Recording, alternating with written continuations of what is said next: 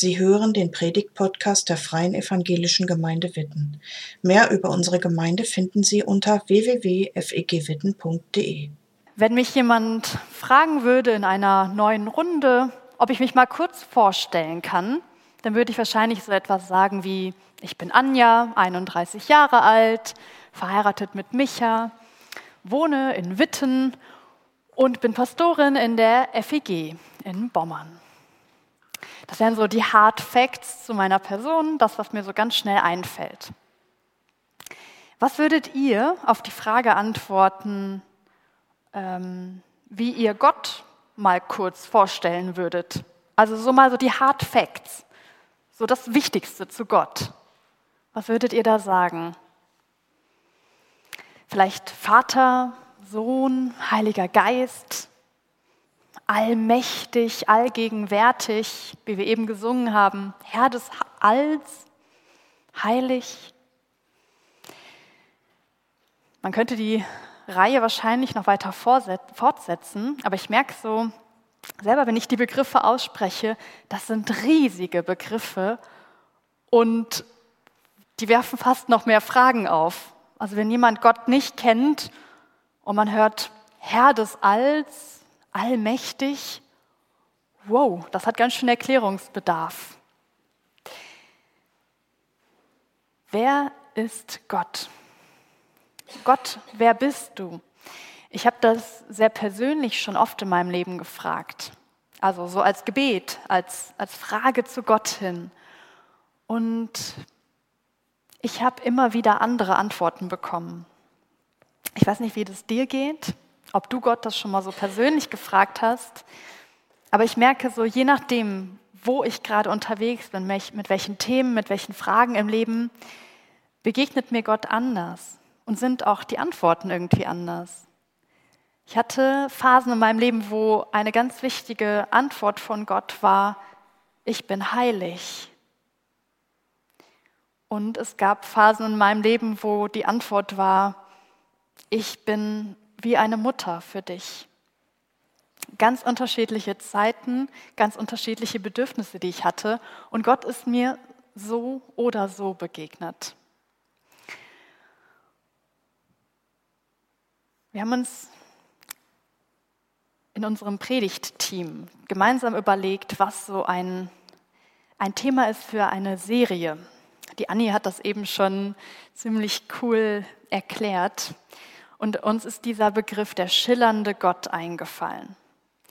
Wir werden uns in den nächsten Wochen mit Gottesbildern beschäftigen. Mit der Frage, wer Gott ist. Und es wird heute starten und dann über mehrere Wochen gehen und jedes Mal werden verschiedene Aspekte von Gott im Fokus stehen. Heute aber, dazu später mehr.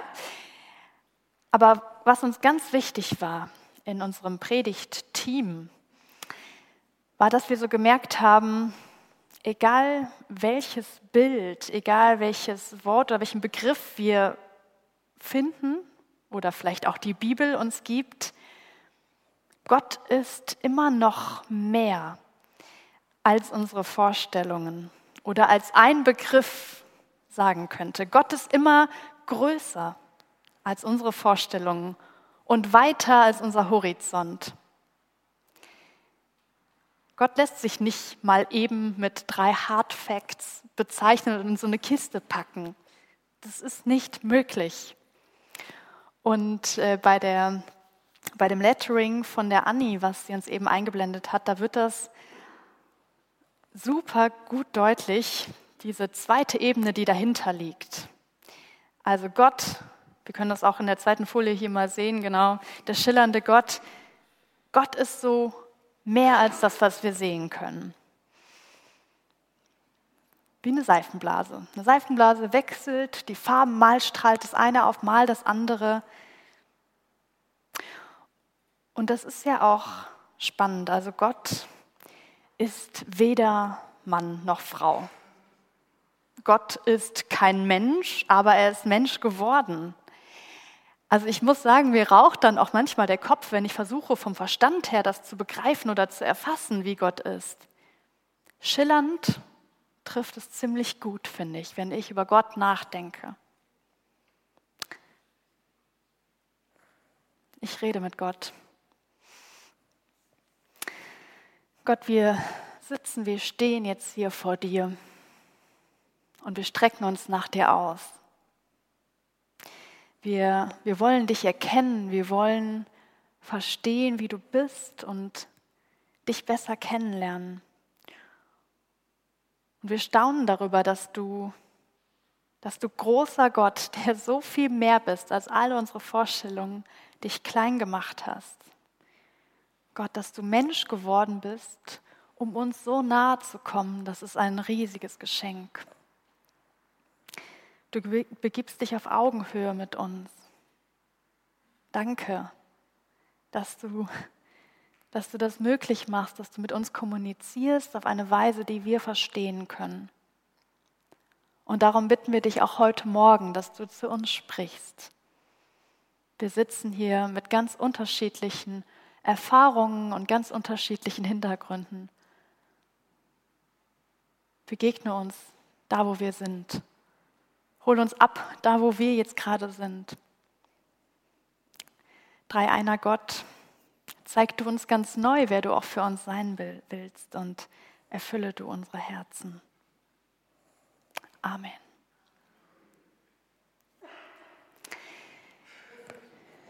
Ich empfinde das ja als ein ziemliches Geschenk, dass die Bibel uns Bilder gibt, Worte gibt, die Gott beschreiben. Und ich habe gemerkt, so ein Bild oder ein Begriff für Gott, ähm, der immer wieder in der Bibel vorkommt, der ist mir so besonders nah. Und das ist der Begriff des Vaters. Gott als Vater. Das kommt ziemlich oft vor in der Bibel. Und das, sind so, das ist so ein grundlegendes Wort. Also das Wort Vater, genauso wie das Wort Mutter, sind so so Grundworte der Menschheit. Das sind so die Worte, die, oder jedenfalls Papa und Mama sind die Worte, die Kinder auch als allererstes reden können, die meisten. Ich habe auch äh, eine Freundin, die mir mal erzählt hat, ihr erstes Wort war Scheiße. Da dachte ich dann so auch, okay, es gibt solche und solche. Aber ich wette, wenn ich fragen würde, die meisten haben Papa oder Mama als erstes Wort, was sie reden konnten. Und einen Text habe ich euch mal mitgebracht, so einen Vatertext, den ich ganz ähm, spannend und zentral finde aus der Bibel. Mm.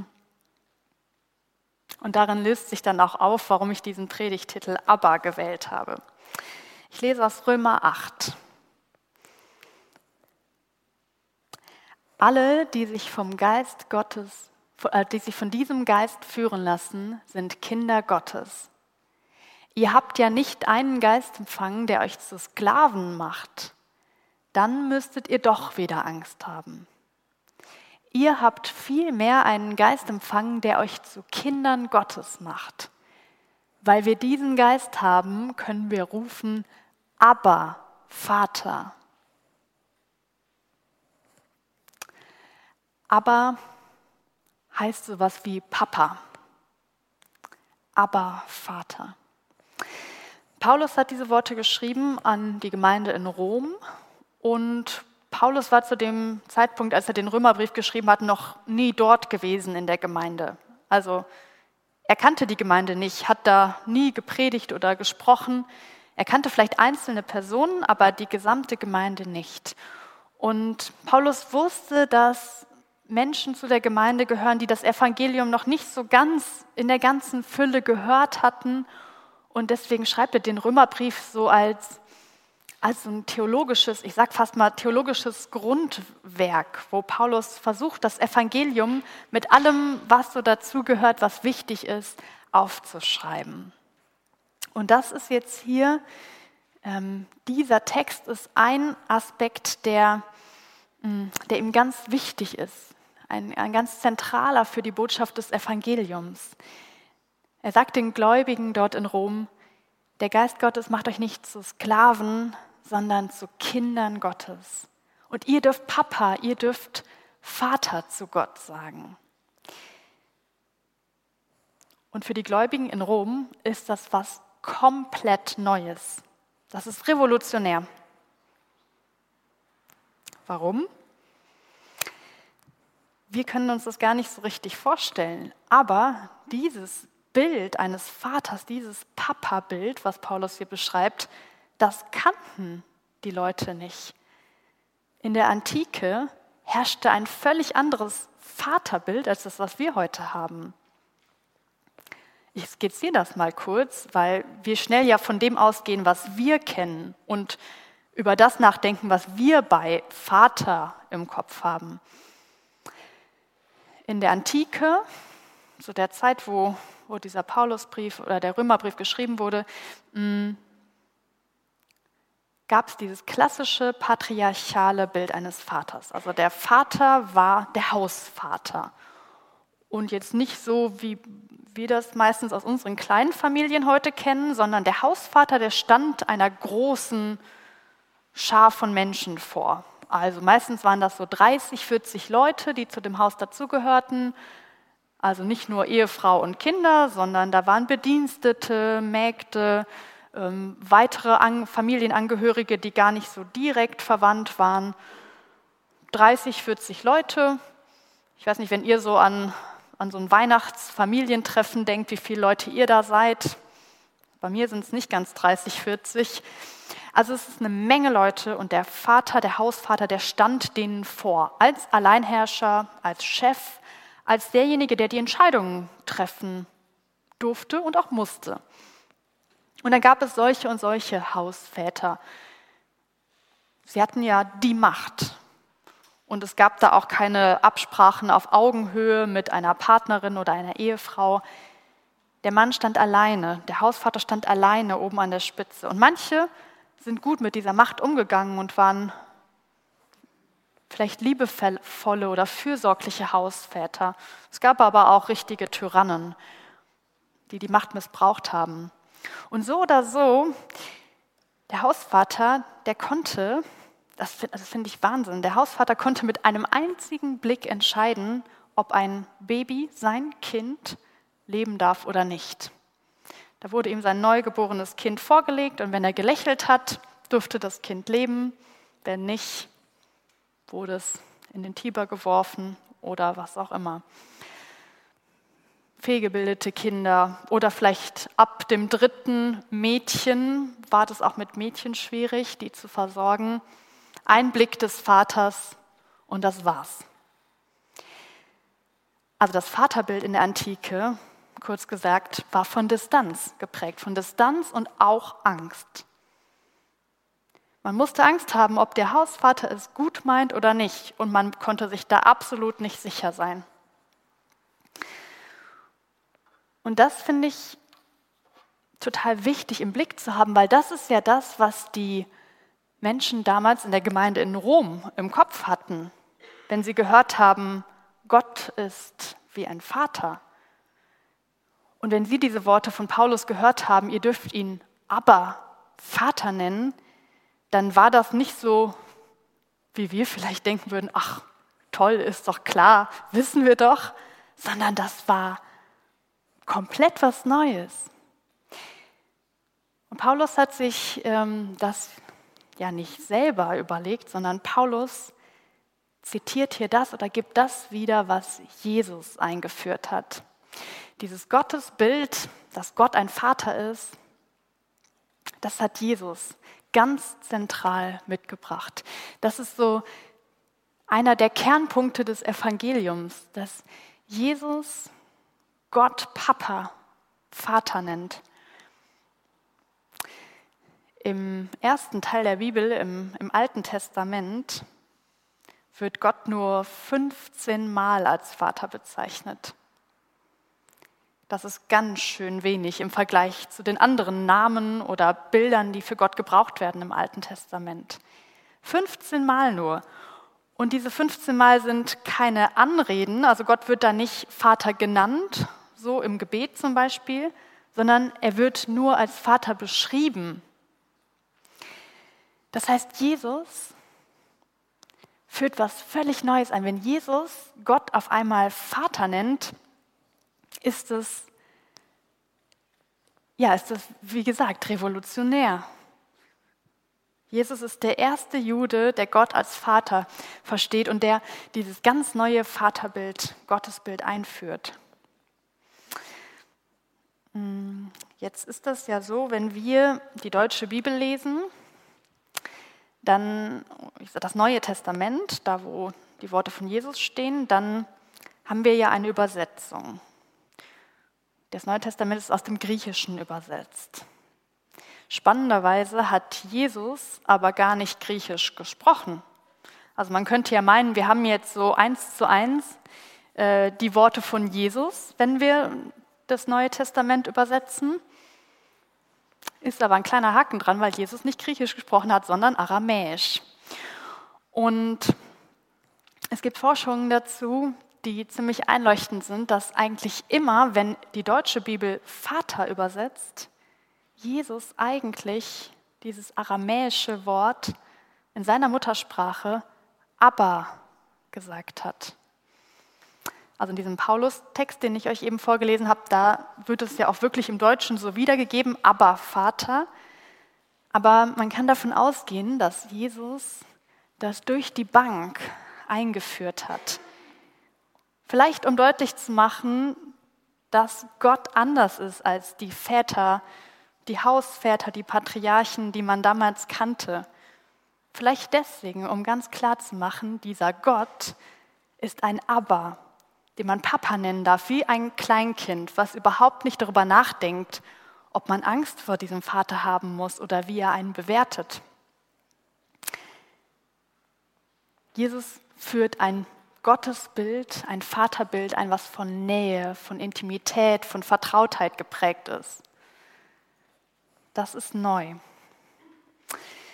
wahrscheinlich hat Jesus auch das Vaterunser Gebet, was er den Leuten seinen Jüngern, uns gegeben hat, genau so eingeführt. Unser Papa im Himmel. Für uns, ehrlich gesagt, ist es nicht so revolutionär. Also ich weiß nicht, wie es euch geht.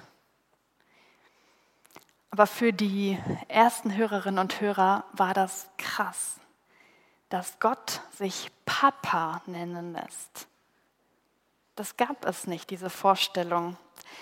Und für sie ist eine Spannung entstanden, weil sie hören jetzt hier von, von Paulus, der, der versucht, die Worte von Jesus zu beschreiben, dass, dass Gott so nahbar ist.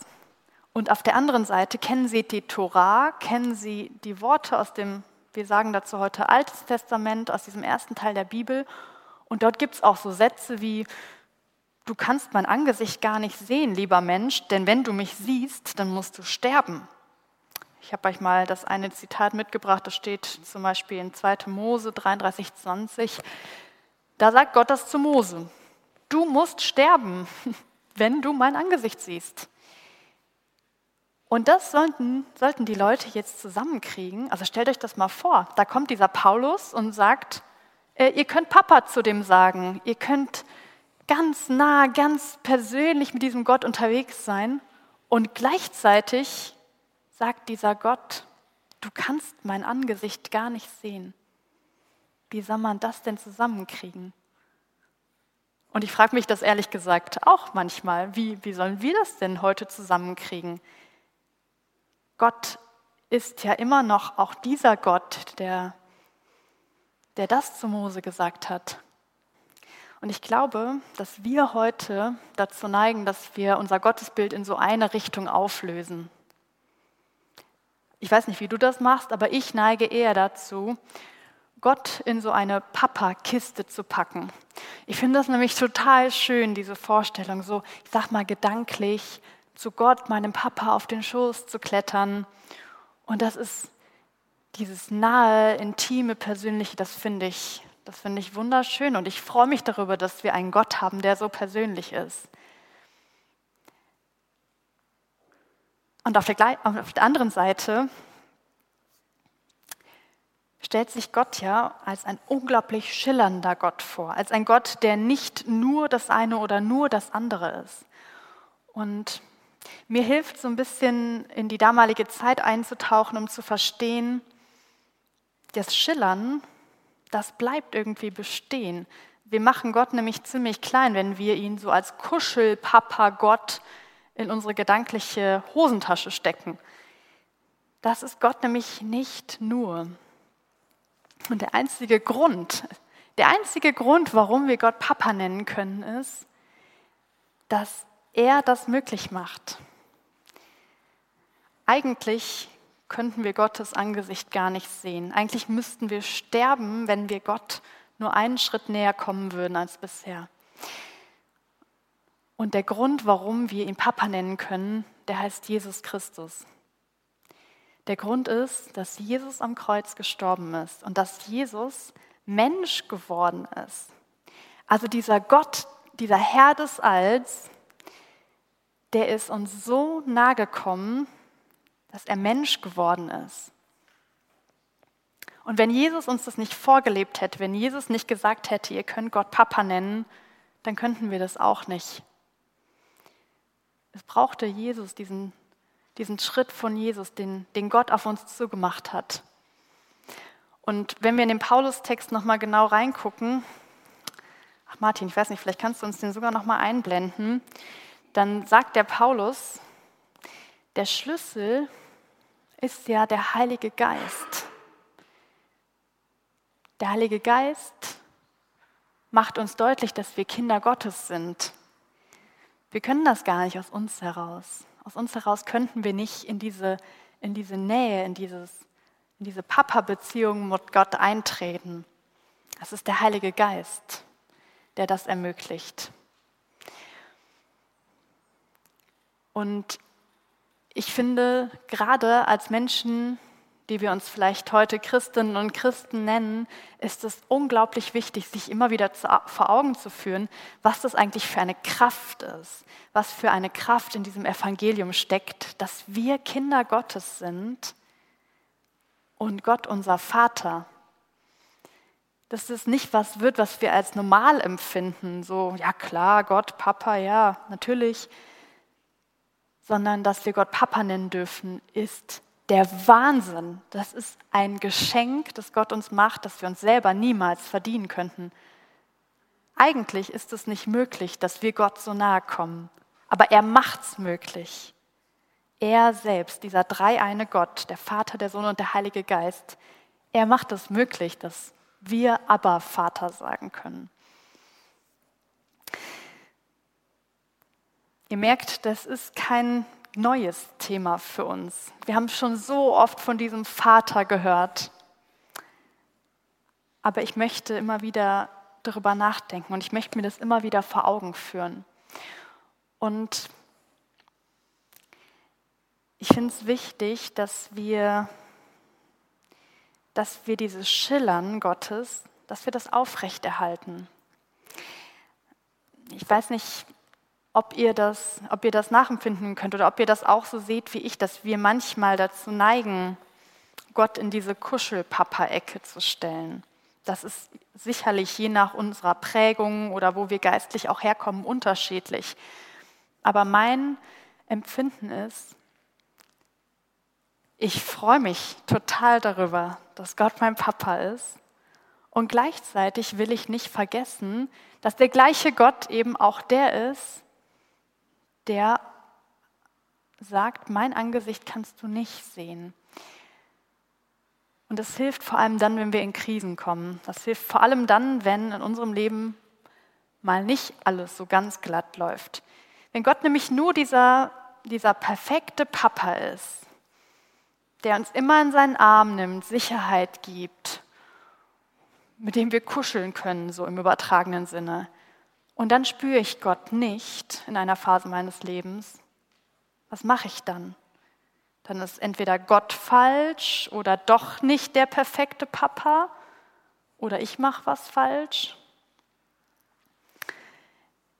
Ich glaube, es gehört zu unserem Gott dazu, dass er beides in sich vereint. Diese unglaubliche Nähe, dass wir Papa sagen können, wie so ein Kleinkind, vertrauensvoll und nah und gleichzeitig dieser Gott mehr ist als alles, was jegliche Vorstellung fassen könnte. Gott verbirgt Nähe und Distanz in sich. Und das Coole ist aber, dass die, dass die Brille, durch die wir alles anschauen können, die Brille ist der Freiheit und der Liebe. Und auch wenn Distanz zu unserem Leben dazugehört und auch wenn wir vielleicht in Phasen sind, wo wir Gott nicht so spüren können, bleibt bestehen, dass wir keine Angst haben müssen. Es ist nicht immer alles gut, wir hören nicht immer Gottes Reden, wir fühlen uns vielleicht nicht immer umarmt von Papa Gott, aber es kommt auch nicht auf dieses Fühlen an, denn Gott bleibt. Gott bleibt auch in Zeiten, in denen wir nicht diese Nähe fühlen.